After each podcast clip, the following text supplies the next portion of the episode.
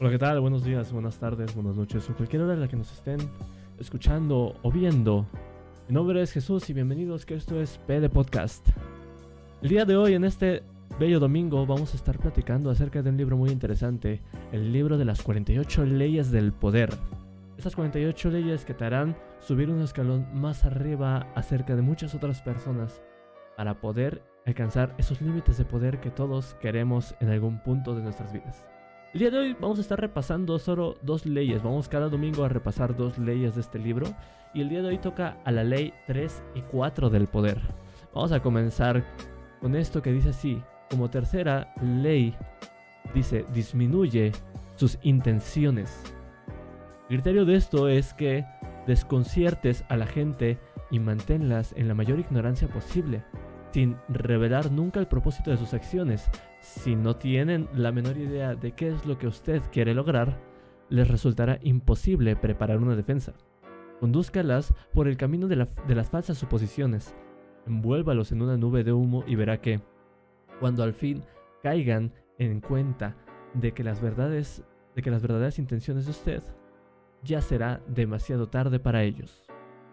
La primera parte para poder aplicar esta ley dice lo siguiente, utilice falsos objetos de deseo y pistas falsas para distraer la, atención de los demás. En algún momento de su accionar los demás albergan la menor sospecha de que usted está ocultando sus verdaderas intenciones, todo está perdido. No les dé la menor oportunidad de darse cuenta de cuál es su juego. Distráigalos con pistas falsas. Utilice una sinceridad fingida emita señales ambiguas, presente objetos de deseo que los confundan.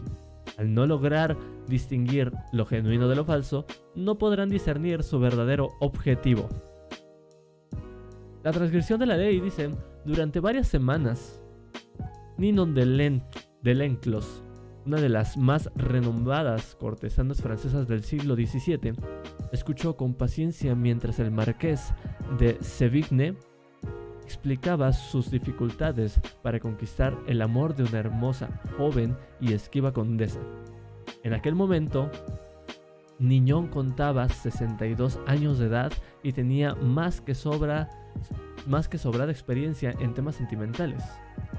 El marqués era un muchacho de 22 años, puesto, seductor, pero por entero carente de experiencia en todo lo relacionado a los juegos del amor. Al principio, a Ninon le divertían los relatos del joven marqués, que le confesaba los errores cometidos, pero al fin se hartó de tantas equivocaciones.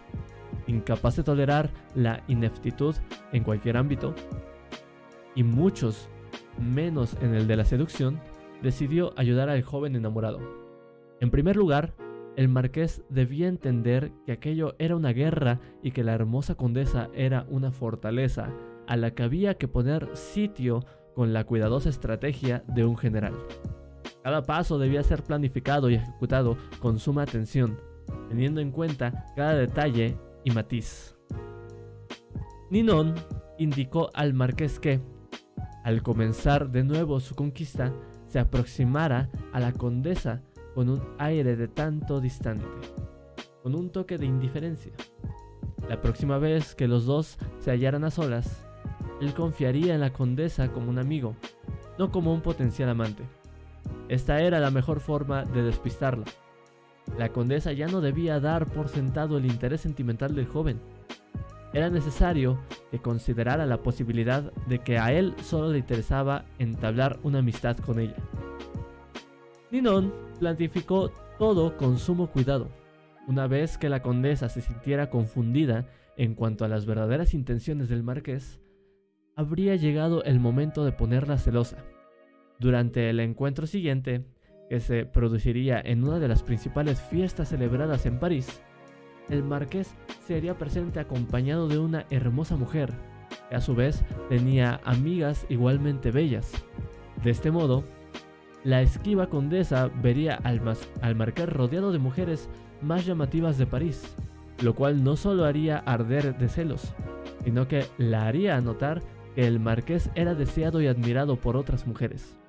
A Ninon le costó mucho lograr que el marqués comprendiera esta estratagema, pero le explicó con paciencia que una mujer que se interesa por un hombre quiere comprobar que otras mujeres también se fijan en él. Esto no solo incrementa de inmediato su valor, sino que la satisfacción de arrebatárselo a sus rivales resulta muy muy gratificante. Una vez la condesa estuviese celosa y desconcertada, habría llegado el momento de seducirla, siguiendo las instrucciones de Ninón. El marqués dejaría sorpresiva. Aparecería en salones que nunca antes habría frecuentado, pero a los que la condesa concurría con asiduidad. Así, a ella le resultaría imposible predecir los movimientos del marqués. Todo esto la conduciría a un estado de confusión emocional, requisito indispensable para toda seducción exitosa. El marqués, a lo largo de varias semanas, siguió con actitud las instrucciones de su mentora, y ni no controlaba los progresos del joven. A través de su red privada de espías, se enteró de que la condesa se reía más de la gracia del marqués y escuchaba con mayor atención sus historias. Supo que la condesa comenzó, de repente, a hacer averiguaciones acerca del marqués. Los amigos de Ninon le confiaron que en reuniones sociales en las que se encontraba el marqués, a la joven condesa esta no lo perdía de vista. Ninon estaba segura de que la joven iba cayendo presa del encanto de su admirador. Era cuestión de semanas o quizás de uno o dos meses, pero si todo seguía su curso normal, la fortaleza no tardaría en caer. Algunos días más tarde, el marqués se encontraba en la casa de la joven condesa. Ambos estaban solos. De pronto, él se mostró de forma por completo diferente, obedeciendo a sus propios impulsos, en lugar de seguir las instrucciones de Ninón. Tomó entre las suyas las manos de la condesa y le confesó que estaba perdidamente enamorado de ella. La joven se mostró confundida, una reacción que el marqués no esperaba. Luego adoptó una actitud de fría y cortesía y se excusó. Durante el resto de la velada lo invitó con cuidado y ni siquiera acudió a despedirlo. Las siguientes veces que el joven fue a visitarla, se le informó que la condesa no se encontraba en la casa. Cuando al fin ella accedió a verlo de nuevo, cada uno se sentía incómodo en la presencia del otro. Le, él encanto se había roto. Ninon de Lenclos lo sabía todo sobre el arte del amor. Los más grandes escritores, pensadores y políticos de la época habían sido sus amantes, incluidos la Rochefoucauld, Molière y Richelieu. Para ella, la seducción era un juego que había que practicar con suma habilidad.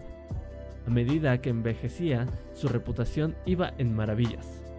Todo lo relacionado con la seducción depende, sin embargo, de veladas e indirectas sugerencias. Usted no puede formular sus intenciones sin rodeos o revelarlas directamente. Por el contrario, deberá despistar al objeto de sus desvelos. Para rendirse a sus intenciones, la otra persona debe sentirse un tanto desorientada. Debería confundir las señales, demuestra interés por otro hombre u otra mujer, luego sugiera estar interesado en la persona a la que intenta seducir, luego finge indiferencia y así sucesivamente. Este esquema de acción no solo confunde, sino que excita. Imagínese esta historia desde la perspectiva de la joven condesa. Después de algunos de los pasos dados por el marqués, sintió que el joven la tornaba objeto de un juego, pero ese juego le encantaba no sabía hacia dónde la conduciría, pero le resultaba muy interesante. Los movimientos de él la intrigaban y la mantenían expectante, ansiosa por ver cuál sería el próximo paso. Incluso disfrutaba de sus celos y de su confusión interior, porque a veces cualquier emoción es mejor que el aburrimiento de la certeza. Quizás el marqués tuviera motivaciones ocultas, como la mayoría de los hombres, pero ella estaba dispuesta a esperar y ver qué pasaba. Tal vez si la, esperaba, si la espera se hubiese prolongado lo suficiente, los motivos finales de él no habrían importado demasiado. Pero en el momento en que el martes pronunció la palabra final amor, todo cambió. Ya no se trataba de un juego con emociones con emocionantes altibajos, sino de una tosca manifestación de pasión. Las intenciones del joven quedaron reveladas. La estaba seduciendo. Con esta actitud, todo lo que había hecho antes ahora se veía bajo una luz diferente. Todo lo que antes había sido misterioso e encantador ahora resultaba obvio y sin gracia. La condesa se sintió avergonzada y osada, y cerró una puerta que nunca volvería a abrir. Baltasar Garcián decía, haz que te consideren un tramposo, aunque hoy sea imposible vivir sin serlo. Haz que tu mayor astucia radique en encubrir lo que parece ser una actitud astuta. Algunas observaciones de esta ley. En 1950, el joven Otto von Bismarck, quien entonces tenía 35 años de edad y era representante ante el Parlamento prusiano, se encontraba en un punto crítico de su carrera. El tema del momento era la unificación de los diversos estados, incluida Prusia, en los que Alemania se encontraba dividida en aquel tiempo, y la amenaza de una guerra con Austria, el poderoso vecino del sur, que inspiraba a mantener débil y dividida a Alemania y amenazaba incluso con la intervención armada en caso de que el país intentara unificarse. El príncipe Guillermo I, en la línea de sucesión del trono de Prusia, abogaba por ir a la guerra y el parlamento se adhirió a su causa, preparado para respaldar cualquier movilización de tropas. Los únicos que se oponían a la guerra eran el rey de Prusia, Federico Guillermo IV, y sus ministros, que preferían aplacar a los poderosos austríacos. Durante toda su carrera, Bismarck había respaldado con lealtad y hasta compasión el poder y la supremacía de Prusia. Soñaba con una Alemania unificada y con hacer la guerra contra Austria y humillar al país que durante tanto tiempo había logrado mantener dividida a Alemania. Como ex soldado, veía la guerra como algo glorioso. Bismarck fue el hombre que años más tarde diría, los grandes problemas de esta época no se resuelven con discursos o votaciones mayoritarias, sino a sangre y hierro. Patriota apasionado y amante de la gloria militar, Bismarck, sin embargo, pronunció un discurso ante el Parlamento durante el apogeo de la fiebre bélica, que dejó atónitos a quienes lo escucharon. desdichado del, del estadista que hace la guerra sin una razón que siga siendo válida cuando esa guerra haya concluido, dijo Bismarck. Después de la guerra, todos ustedes verán estos asuntos desde una perspectiva diferente. ¿Tendrán entonces el coraje de, dirigirse al campesino que contempla las cenizas de su granja, o al hombre tullido, o al padre que ha perdido a sus hijos? Bismarck no solo siguió hablando de la locura de la guerra, sino que, y esto fue lo más extraño de todo, elogió a Austria y defendió su proceder. Su discurso iba en contra de todo lo que él mismo representaba. Las consecuencias de sus palabras fueron inmediatas, y Bismarck estaba en contra de la guerra. ¿Qué significado tenía esa actitud? Otros representantes se sintieron confundidos y algunos modificaron su voto. Finalmente, el rey y sus ministros ganaron y la guerra pudo evitarse. Algunas semanas después del ignominioso discurso de Bismarck, el rey, agradecido por su apoyo a la paz, lo nombró ministro del gabinete. Años más tarde se convirtió en primer ministro de Prusia. En esta función logró al fin conducir a su país y a su pacifista rey a una guerra contra Austria, en la que aplastó al poderoso imperio Luego estableció un poderoso Estado alemán con Prusia a la cabeza. Como interpretación en el momento de su discurso en 1950, Bismarck realizó diversos cálculos. En primer lugar, consideraba que los militares prusianos que no estaban a la altura de otros ejércitos europeos no se hallaban preparados para una guerra. Por lo tanto, era muy probable que ganara Austria, con desastrosos resultados para el futuro. Segundo, si se perdía la guerra y Bismarck le hubiese apoyado, su carrera política se vería gravemente afectada. El rey y sus ministros conservadores deseaban la paz y Bismarck busca el poder. La respuesta consistía en disuadir al pueblo y apoyar una causa que en realidad detestaba, diciendo cosas que, si las hubiese escuchado de boca de otra persona, le habrían arrancado una carcajada muy burlona. Esta forma engañó a todo el país. Fue gracias a ese discurso que Bismarck fue nombrado ministro por el rey, una posición a partir de la cual accedió muy pronto al cargo de primer ministro y obtuvo el poder necesario para fortalecer al ejército prusiano y lograr lo que en verdad había deseado todo el tiempo, la humillación de Austria y la unificación de Alemania bajo el liderazgo prusiano. Bismarck fue, sin duda alguna, uno de los estadistas más hábiles de la historia, un maestro de la estrategia y en el engaño. En el caso citado, nadie sospechaba cuáles eran sus verdaderos objetivos. Si hubiese proclamado sus verdaderas intenciones argumentando que era mejor esperar y presentar lucha más adelante, no habría logrado imponer sus ideas. Dado que la mayoría de los prusianos deseaba la guerra en aquel mismo instante, pues creía erróneamente que su ejército era superior al austriaco. Si lo hubiese seguido el juego al rey, tampoco habría logrado su objetivo, porque el rey habría desconfiado de su ambición y dudado de su sinceridad. Al disimular sus verdaderas intenciones y emitir señales que confundieron a su audiencia, engañó a todo el mundo, ocultó sus propósitos reales y logró todo cuanto ambicionaba. Este es el poder que tiene el ocultar las verdaderas intenciones.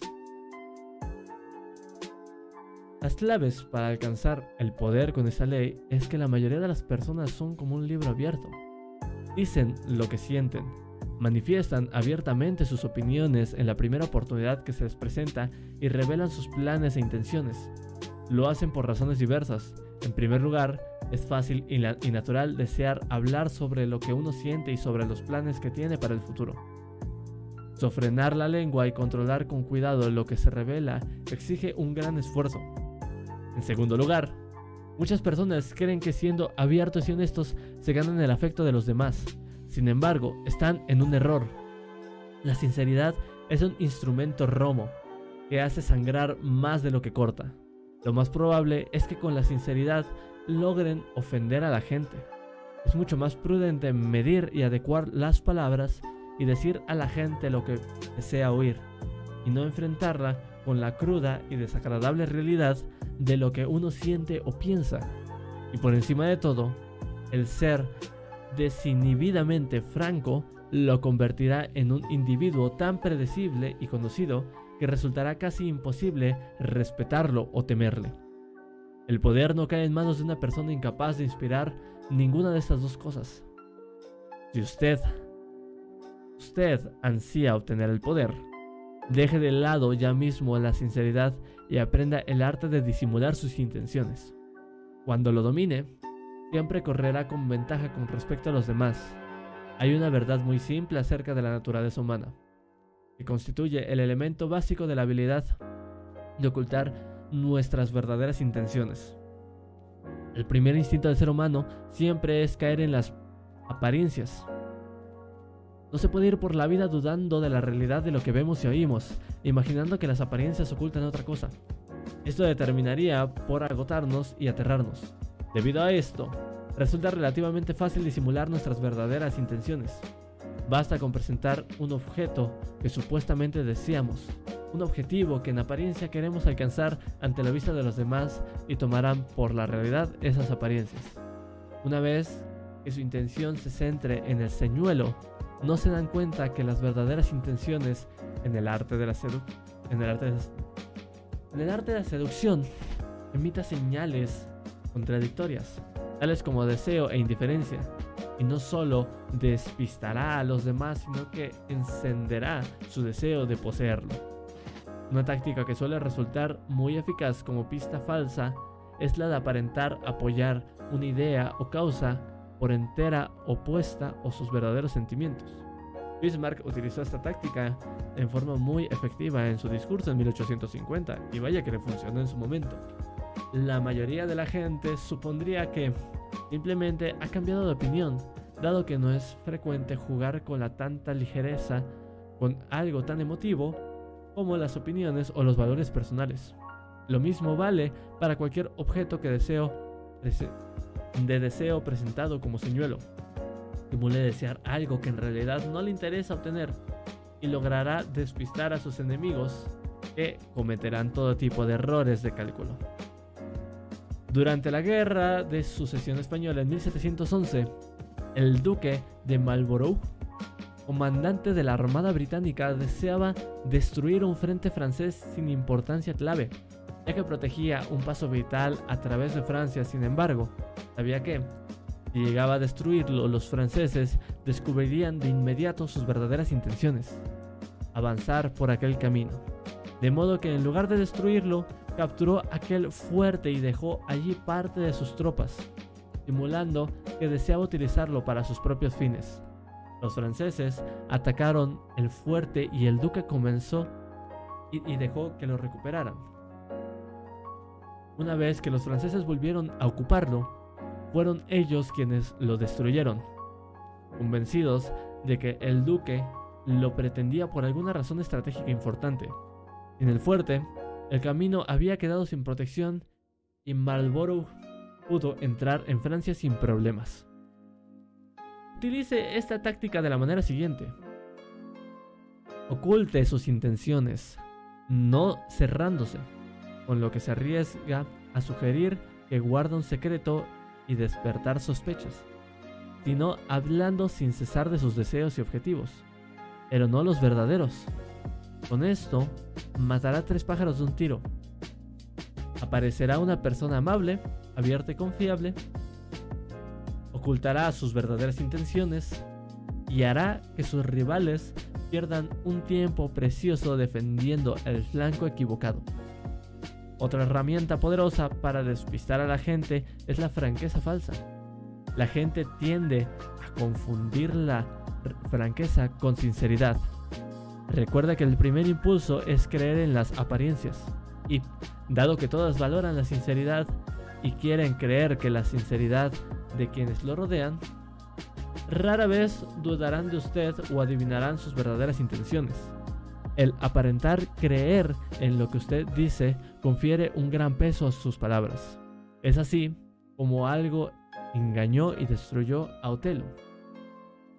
En vista de la profundidad de sus emociones y la aparente sinceridad, su preocupación por la supuesta infidelidad de Desdémona. ¿Cómo podía Otelo desconfiar de él? Así fue también como el gran estafador Yellow Kid Will pudo engañar a sus incautas víctimas, simulando creer absoluta y profundamente en el señuelo que les ponía delante de sus narices. Acciones falsas, un caballo de carreras destinado a perder, entre otras cosas, hacía que su realidad fuese difícil de cuestionar.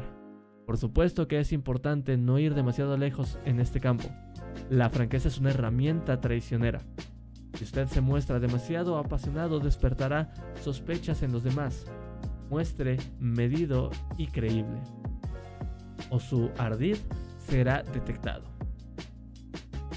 Para convertir su falsa sinceridad en un arma eficaz para ocultar sus intenciones, defienda su fe en la franqueza y en la transparencia como valores sociales importantes.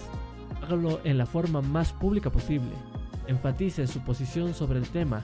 Proclame tanto, tanto en tanto, algún pensamiento en el que crea profundamente, pero cuídese, por supuesto, de que de que en realidad sea irrelevante o insignificante. Aleillar, el ministro de Napoleón Bonaparte, era un maestro en ganarse la confianza de la gente revelando algún secreto aparente. Esta, esta simulada confidencia, que no era más que un señuelo, lograba extraer una confidencia real de parte de la otra persona. Recuerde usted los, mejores burladores hacen todo lo que está a su alcance para enmascarar su carácter de bribones. Cultivan un aire de sinceridad en un aura para disimular su accionar artero en otra. La franqueza no es más que un señuelo entre las armas de su arsenal. Y como segunda parte de esta ley, dice utilice una cortina de humo para ocultar sus actos. El engaño es, es siempre la mejor de las estrategias, pero aún el mejor de los engaños exige una cortina de humo para distraer la atención de la gente respecto a nuestras verdaderas intenciones. Una fachada neutra como, por ejemplo, la impenetrable cara de póker. Suele ser la cortina de humo perfecta que oculta sus intenciones tras algo confortable y familiar. Si usted dirige a sus víctimas por un sendero conocido, no se darán cuenta de cuando las conduzca a una trampa. Observaciones de esta ley.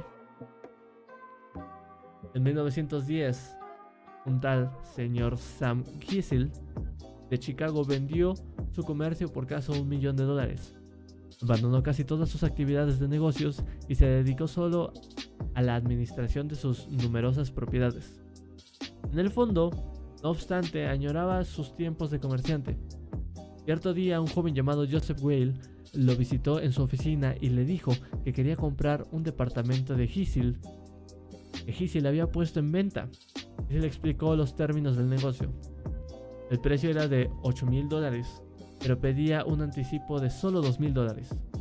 Well respondió que lo pensaría, pero regresó al día siguiente y ofreció pagar al contado el precio total de 8 mil dólares, siempre y cuando Gisil pudiese esperar algunos días hasta que Whale lograra concretar cierto negocio. Aunque estaba casi retirado de su actividad, Gisil, como hábil comerciante que siempre había sido, sintió curiosidad por saber cómo era posible que Whale supiera de tanto dinero en efectivo.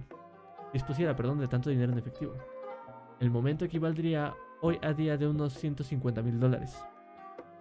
En tan poco tiempo. Whale se mostró reacio a dar explicaciones y se apresuró a cambiar de tema. Sin embargo, ante la resistencia de Gisil y después de que éste le aseguró absoluta reserva, Whale le contó la siguiente historia. El tío de Whale era secretario de un círculo de financistas multimillonarios. Diez años antes, estos acaudalados caballeros habían comprado una cabaña de casa en Michigan a muy bajo precio. La cabaña no se había usado durante años, por lo que decidieron venderla y pidieron al tío de Whale que obtuviera por ella el dinero que pudiera, por motivos personales, muy fundados.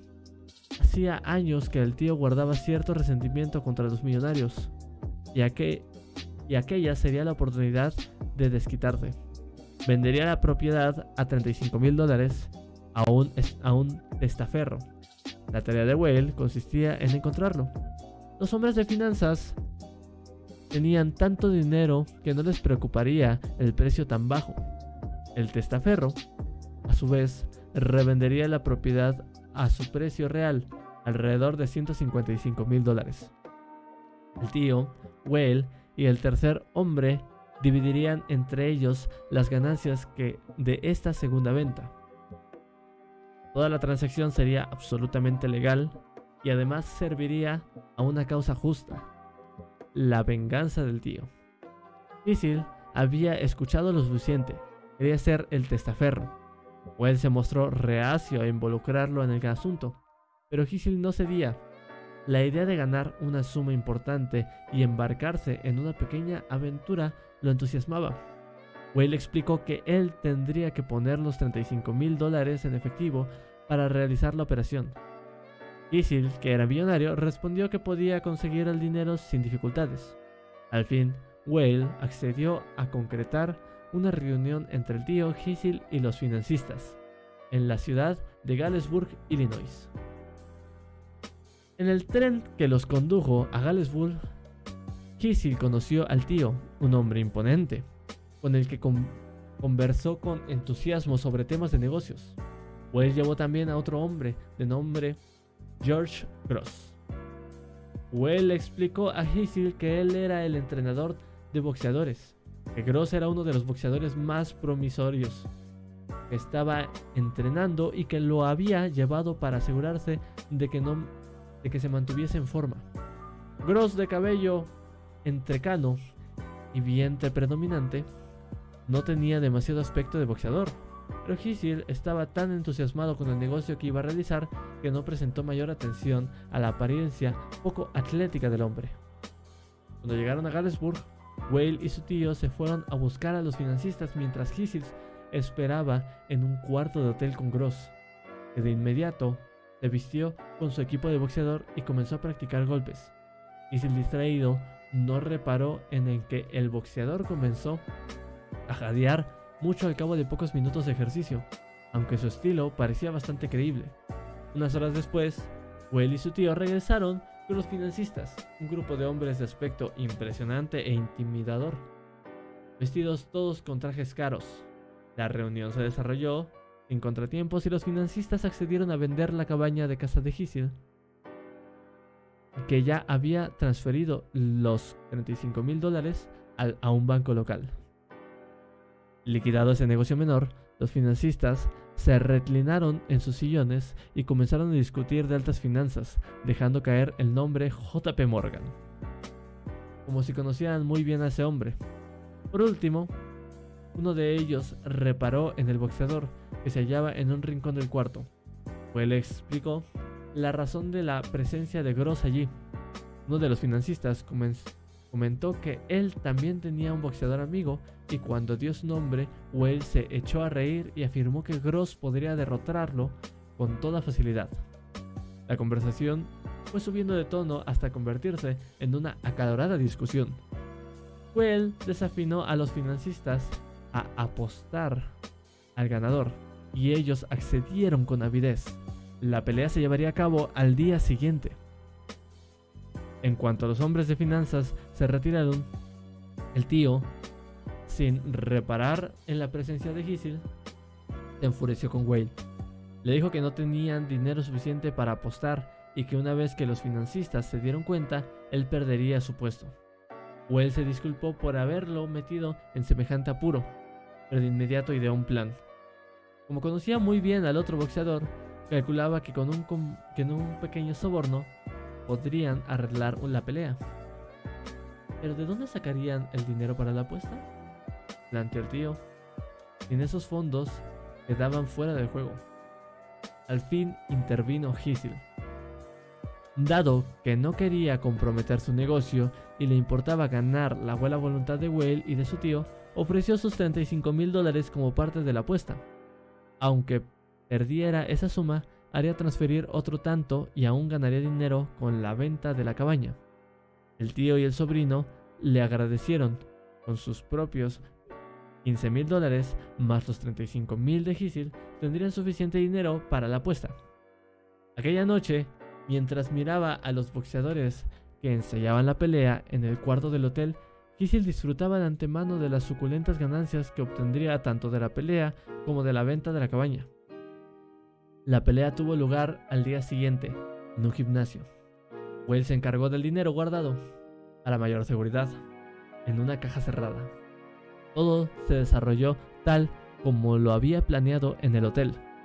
Los financistas miraban con expresión sombría el mal desempeño de su boxeador y Gisil soñaba con el dinero fácil que estaba por ganar. Pero de pronto, un inesperado swing del boxeador de los financistas dio en pleno rostro de Gross, haciéndolo caer. Cuando golpeó contra la luna, la sangre le brotó a borbotones de la boca. Tras un acceso de tos, quedó tendido e inmóvil. Uno de los financistas, que había sido médico, le tomó el pulso. Gross estaba muerto. Los millonarios entraron en pánico. Todo debía desaparecer de allí antes de que llegara la policía, ya que podrían ser acusados de asesinato. Aterrado, Kissel huyó del gimnasio y regresó a Chicago, dejando atrás sus 35 mil dólares que le parecieron un precio bajo por evitar verse implicado en un crimen. Nunca quiso volver a ver ni a Whale ni a ninguno de los otros protagonistas de aquel episodio. En cuanto a Kissel se fue, Gross se levantó por sus propios medios. La sangre que le había brotado de la boca había salido de un pequeño globo lleno con sangre de gallina y agua caliente, ocultos en su boca. Todo el asunto había sido manipulado de manera magistral por Whale, conocido como The Yellow Kid, uno de los estafadores más creativos de toda la historia. Whale repartió los 35 mil dólares con los financistas y los dos boxeadores, todos estafadores como él. Una bonita ganancia por un trabajo de muy poquitos días. Kiss había elegido a Gisil como la víctima ideal, mucho antes de montar su golpe magistral. Sabía que la treta del match de boxeo sería un medio perfecto para sacarle el dinero de manera rápida y definitiva, pero también sabía que si hubiera intentado interesar a Gisil de entrada en el asunto del boxeo, habría fracasado. Tenía que ocultar sus verdaderas intenciones y distraer la atención de su víctima, creando una cortina de humo que, en este caso, fue la venta de la cabaña de casa. Durante el viaje en tren y en el cuarto del hotel, la mente de Gisil estuvo por completo absorta en el negocio pendiente, el dinero fácil que ganaría y la oportunidad de codearse con hombres de las altas finanzas. Esto demuestra el poder de distracción de una cortina de humo. Enfrascado en su negocio, la atención de Gisil pudo ser orientada con facilidad hacia el encuentro de boxeo, pero solo cuando ya era demasiado tarde para que se diera cuenta de los detalles que había delatado a Gross, la pelea después de todo dependía del soborno y no del estado físico del boxeador. Y, al final del episodio, Gisil se sintió tan aterrado ante la supuesta muerte del boxeador que se olvidó por completo de su dinero. Aprenda de Yellow Kid. Una fachada familiar y poco llamativa es la cortina de humo ideal. Encara a su víctima con una idea que parezca de lo más normal, común y corriente. Un negocio, una intriga financiera. La mente de la persona a la que intenta manipular estará ocupada y no sospechará absolutamente nada. Será entonces cuando con suma cautela usted lo conducirá hacia el camino lateral y la resbaladiza pendiente por la que caerá sin remedio en la trampa.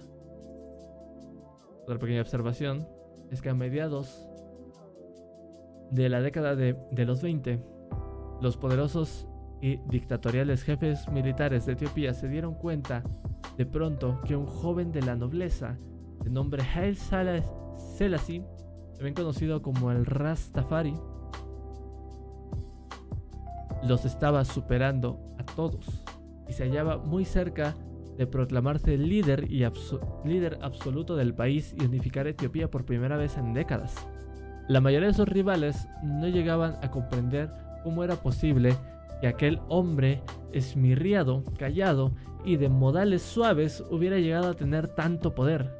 Sin embargo, en 1927 Selassie logró convocar a todos los caudillos uno a uno a Addis para que le declararan su lealtad y lo reconocieran como líder. Algunos se apresuraron a hacerlo, otros titubearon, pero solo uno de Hasmach Balka de Sidamo osó desafiar a Selassie. Hombre violento y fanfarrón, Balcha era un gran guerrero y consideraba al nuevo líder débil e indigno de su cargo. Se mantuvo ostensiblemente alejado de la capital del país. Al fin, Selassie, con su actitud cortés pero firme, le ordenó que acudiera a la cita. El caudillo decidió obedecer la orden, pero se propuso aprovechar la oportunidad para revertir la suerte del aspirante del trono de Etiopía. Iría a Addis Abeba con un ejército de 10.000 hombres, una fuerza lo bastante grande como para iniciar, dado el caso, una guerra civil. Apostó sus imponentes fuerzas en un valle a unos 5 kilómetros de la capital y esperó como lo haría el rey. Selassie tendría que ir a él. Selassie envió emisarios para invitarlo a un banquete en su honor, pero Balka, Balchan, que no era ningún tonto, conocía bien la historia de su país y sabía que otros reyes y gobernantes de Etiopía habían utilizado la excusa del banquete como trampa. Una vez que estuviese ebrio, Selassie lo arrestaría o mandaría a asesinar. Para dar a entender que conocía el juego, contestó que aceptaría la invitación siempre y cuando pudiese llevar su guardia personal. 600 de sus mejores hombres, todos armados y dispuestos a defenderlo y a defenderse. Para gran sorpresa de Valka, Selassie le contestó con la mayor cortesía que, sentiría, que se sentiría muy honrado de recibir a esos guerreros. Cuando iban camino hacia el banquete, Valka advirtió a sus soldados que no se embriagaran y que, y que se mantuvieran alerta. Cuando llegaron al palacio, Selassie hizo gala de una actitud encantadora. Rindió pleitesía a Valka y lo trató como si necesitara con desesperación su apoyo y cooperación. Pero Valka no se dejó seducir y advirtió a Selassie que, si él no regresaba a su campamento para el anochecer, su ejército tendría órdenes de atacar la ciudad. Selassie se mostró herido por tal desconfianza. Durante la comida, cuando llegó el momento tradicional de entonar cánticos en honor a los líderes de Etiopía, el anfitrión ordenó que solo se cantaran loas al caudillo de Sídamo. Balkan tuvo la impresión de que había logrado intimidar a Selassie y se convenció de que, en los días venideros, sería él quien ganaría la partida. Al caer la tarde, Balk y sus soldados iniciaron el regreso al campamento en medio de cánticos y gran algarabía, mirando por sobre su hombro hacia la capital. Balk ya planeaba su estrategia, seguro de que en pocas semanas sus soldados entrarían triunfantes en la ciudad y Selassie se hallaría prisionero o muerto. Sin embargo, a medida que se habían aproximado al campamento, Balka notó que algo terrible había sucedido. Donde antes se levantaban carpas multicolores hasta donde alcanzaba la vista, ahora no había absolutamente nada, solo el humo de una que otra fogata extinguida. ¿Qué demonios había ocurrido? Un testigo le relató lo sucedido. Durante el banquete, un gran ejército, al mando de un aliado de Selassie, se había aproximado al campamento de Valka por una ruta lateral que éste no había visto. Sin embargo, el ejército no llegaba en pie de guerra. Sabiendo que Valka habría oído desde la ciudad el ruido de un encuentro bélico y que habría regresado a toda prisa con su escolta de 600 hombres. Él así había armado a sus tropas con cestos llenos de oro y dinero en efectivo. Rodearon al ejército de Balca y procedieron a comprar hasta la última de sus armas. No resultó difícil intimidar a, los pocos que se rehusaron. Al cabo de pocas horas, las fuerzas de Balca, desarmadas, se habían dispersado en todas direcciones. Al comprender el peligro que se encontraba, Balca resolvió dirigirse hacia el sur con sus 600 soldados para reagrupar sus tropas. Pero el mismo ejército que había desarmado a sus soldados le bloqueó el camino. La otra salida consistía en marchar sobre la capital, pero Selassie había dispuesto un ejército numeroso para defender Addis Abeba. Cual hábil jugador de ajedrez, había previsto los movimientos de Valka y lo había puesto en jaque mate.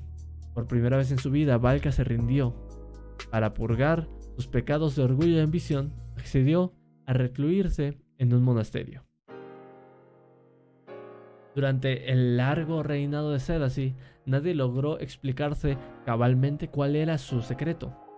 Los etíopes admiran a los líderes fuertes y feroces, y sin embargo Selassie, que se mostraba como un hombre gentil y pacífico, gobernó más tiempo que ninguno de sus predecesores, sin impacientarse ni enojarse jamás seducía a sus víctimas con dulces sonrisas, obnubilándolas con su encanto y sus deferencias ante, antes de atacar. En el caso de Valka, Selassie jugó con la desconfianza del hombre y con su temor de que el banquete fuera en realidad una trampa. Y así fue, cuando no del tipo que el caudillo esperaba. La táctica de Selassie de aplacar los temores de Valka al permitirle asistir al banquete con su guardia personal y hacerle sentir que era él quien controlaba la situación, creó una densa cortina de humo que cubrió lo que en realidad sucedía a 5 kilómetros de distancia. Recuerden que los paraúnicos, los paranoicos y los desconfiados suelen ser los más fáciles de engañar. Procure ganar su confianza en un área y tendrá la perfecta cortina de humo que les impedirá ver la otra, por la cual usted podrá acercarse para asentarles un golpe mortal. Un gesto de ayuda o de aparente sinceridad o actitud que sugiera que la otra persona controla la situación o son elementos perfectos para distraer la atención respecto a sus verdaderas intenciones. Montada de forma adecuada, la cortina de humo es un arma de gran poder. Hacerla así le permitió destruir por completo a su enemigo sin disparar ningún solo tiro. Las claves para alcanzar el poder es que si usted cree que los impostores son personajes pintorescos que despistan y desconciertan con elaboradas mentiras y cuentos del tío, está, usted muy equivocado. Los mejores burladores utilizan una fachada inocente para no llamar la atención sobre su persona. Saben que las palabras y los gestos extravagantes de inmediato despiertan sospechas. Ellos, en cambio, se ocultan tras una máscara familiar, banal e inofensiva. En el caso del negocio de Yellow Kid Whale, con Sam Kissel, lo familiar era la transacción comercial. En el caso etíope, fue la obsequiosidad desconcertante de Selassie, es decir, exactamente lo que Valka esperaba de un caudillo más débil que él. Una vez que haya adormecido la atención del incauto con lo familiar, lo habitual, la víctima no se dará cuenta de la argucia que se está perpetrando a sus espaldas. Esto se basa en una verdad muy simple. La gente solo puede centrar su atención en una sola cosa a la vez. Les resulta demasiado difícil imaginar que la persona inofensiva en la apariencia sincera con la que está tratando planee en forma simultánea cómo tenderles una trampa. Cuanto más gris y uniforme sea la cortina de humo, tanto mejor ocultará sus intenciones. Con el señuelo y con las pistas falsas logrará distraer a la gente con la cortina de humo adormecida a sus víctimas y las atraerá hacia la red que les ha tendido. Por la fuerza hipnótica que encierra, esta suele ser la mejor forma de ocultar sus intenciones. La cortina de humo más simple es la expresión facial. Tras una fachada inofensiva y hermética es posible planear todo tipo de confusión, sin que ésta sea detectada. Es el arma que han perfeccionado de modo magistral los hombres más poderosos de la historia. Se decía que nadie era capaz de descifrar la expresión de Franklin D. Roosevelt.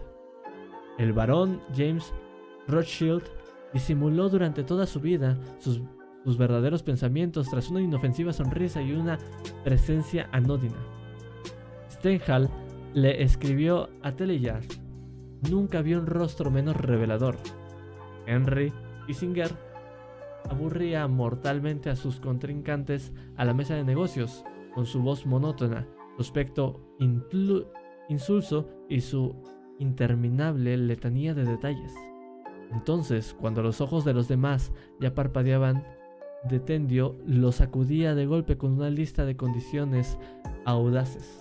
Tomando por sorpresa, resultaba fácil intimidarlos, como explica un manual de póker.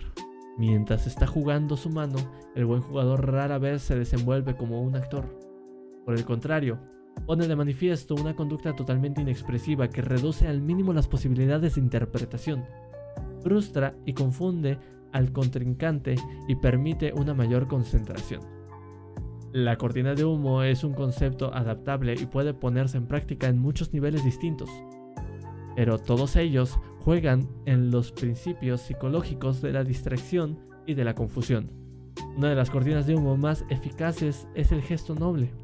La gente quiere, creer en gestos aparentemente nobles y aceptarlos como genuinos, ya que esa confianza resulta placentera. Raras veces notan cuán engañosos pueden ser esos gestos.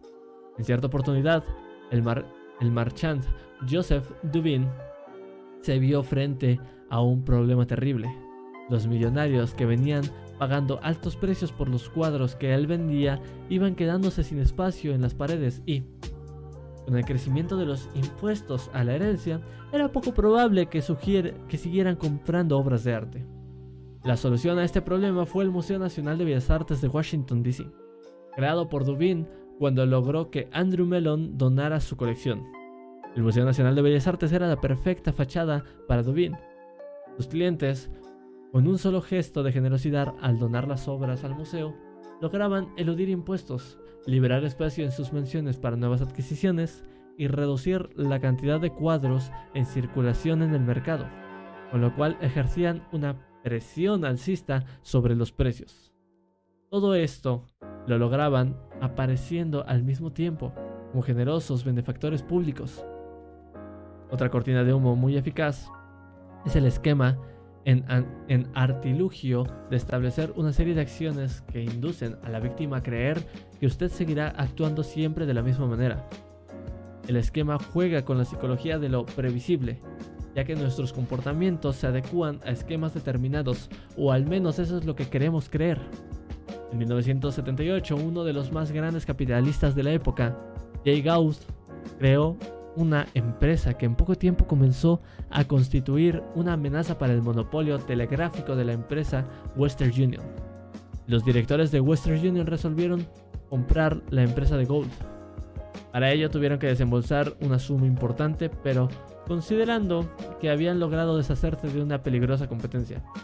Sin embargo, meses más tarde, Gould apareció de nuevo en escena quejándose de que había sido tratado injustamente creó otra empresa para competir con Western Union y su nueva adquisición. Los hechos se repitieron. Western Union le compró la empresa para eliminar la competencia. Gold repitió el mismo proceso una tercera vez, pero en este caso apuntó a la yugular. Llevó delante una adquisición agresiva y sangrienta y logró quedarse con el control absoluto de Western Union había establecido un esquema que indujo a los directores de Western Union a creer que su objetivo era ser comprado por una suma importante. Una vez que le pagaban, se quedaban tranquilos sin darse cuenta de que Gould apuntaba muchísimo más alto. El esquema es un arma poderosa, puesto que induce a la otra persona a esperar que lo, lo opuesto de lo que usted realmente propone hacer. Otra debilidad psicológica sobre el cual se puede construir una cortina de humo es la tendencia de confundir las apariencias con la realidad. En general, la gente siente que si algo parece pertenecer a su grupo, esa pertenencia debería ser real. Este ámbito parece que la fusión en transiciones resulte un proceso sumamente eficaz. El truco es muy simple. Basta con fusionarse con quienes lo rodean. Cuanto más completa sea esa fusión, menos llamará la atención. Hoy se sabe que durante la Guerra Fría en las décadas de, de los 50 y los 60, un grupo de funcionarios del gobierno británico pasaban información secreta de la Unión Soviética. Sus maniobras permanecieron inadvertidas durante años porque en apariencia eran tipos decentes que habían ido a las mejores escuelas y se adecuaban a la perfección a su entorno. La capacidad de fusionarse con el entorno constituye la cortina de humo perfecta para cualquier tipo de espionaje. Cuando mejor lo haga, tanto, mejor logrará disimular sus verdaderas intenciones. Recuerde que necesitará paciencia y humildad para apagar sus colores brillantes y ponerse la máscara que le permita pasar inadvertido. No se desespere por tener que llevar una máscara tan anódina. A menudo será su indescifrabilidad, lo que le permitirá atraer a la gente y parecer una persona de muchísimo más poder. Recuerde que no hay cortina de humo, señuelo, falsa sinceridad y ninguna otra táctica de distracción que logre ocultar sus intenciones si usted ya tiene fama de estafador. A medida que vaya avanzando en edad, y que se incrementen sus éxitos, le resultará cada vez más difícil disimular sus tretas y engaños. Todo el mundo sabe que sus trampas, si insiste en hacerse el ingenuo, corre el riesgo de parecer lo más grande, el más grande de los hipócritas, lo que limitará seriamente su campo de acción. En tales casos es mejor sincerarse, actuar de frente y aparecer y aparecer como el rufián honesto, o mejor aún, el rufián arrepentido. No solo lo admirarán por su franqueza, sino que, lo más maravilloso y sorprendente de todo, podrá seguir aplicando sus estratagemas. A medida que Pete Barnum, el rey, del el rey del fraude del siglo XIX, fue envejeciendo, aprendió a usar su fama de gran estafador. Cierta vez organizó una cacería de búfalos en Nueva Jersey, indígenas y algunos búfalos llevados al lugar exprofeso. Promovió la ocasión como una genuina cacería, pero la fuerza resultó tan evidente que la multitud reunida allí, en lugar de enfurecerse y reclamar la devolución de su dinero, se divirtió muchísimo. Todos sabían que Bardum hacía todo tipo de trampas todo el tiempo, que él era el secreto de su éxito y lo amaban por ello. Barnum aprendió la lección y dejó de disfrazar sus engaños e incluso los, los confesó en una reveladora autobiografía. Como dijo Kierkegaard, el mundo quiere que lo engañen. Por último, a pesar de que es más sabido distraer la atención de, de sus propósitos presentando una fachada inofensiva y familiar, hay veces que el gesto colorido y sospechoso es la táctica de distracción perfecta. Los grandes charlatanes de feria de la Europa del siglo XVII y XVIII utilizaban el humor y la diversión para engañar a su público, que, embelesado por su gran espectáculo, no percibía las verdaderas intenciones de aquellos charlatanes. Así, el charlatán en jefe llegaba a la ciudad en un coche negro tirado por caballos negros, acompañado de payasos, saltibanquis y equilibristas que atraían al público hacia sus demostraciones de elixires y pociones mágicas. El charlatán hacía creer que su negocio era divertir a la gente, cuando en realidad su negocio era de hecho la venta de elixires y pociones. El espectáculo y el entretenimiento son sin duda excelentes indefinidamente. El público se cansa y desconfía con el tiempo. Se da cuenta de cier... se da, cuenta de la trampa. La verdad es que los charlatanes de antaño tenían que pasar con rapidez de ciudad en ciudad antes de que se corriera la voz de, de, sus, de sus pociones. No surtían efecto y que la diversión no era más que una trampa. Por el contrario, gente poderosa con una fachada inofensiva, los Talleyrand los Rothschilds, los Selassie, pueden ejercer el engaño en un mismo lugar y durante toda su vida. Su actuación nunca pierde el encanto y rara vez despiertan la sospecha de sus víctimas. La colorida cortina de humo deberá utilizarse con mucha cautela y solo en las ocasiones apropiadas. Con esto vamos a dejar el podcast del día de hoy, un podcast muy interesante hablando de la tercera ley del poder, esta ley que te, que te dice que siempre es posible engañar a las, a las personas con esa pequeña cortina de humo, haciéndoles ver aquello que realmente no es. Yo soy Jesús y puedes seguirnos en todas nuestras redes sociales, en Instagram como j.d.jesús.oficial, en Twitter como j-d-jesús-of, y estamos en todas las plataformas de de podcast, ya sea Anchor, Google Podcast, Apple Podcast y Spotify. Este ha sido el capítulo de este domingo. Fue un capítulo extremadamente interesante y del cual estaremos repasando más y más leyes. Así que nos vemos el próximo domingo con más leyes del poder. Nos vemos. Hasta la próxima.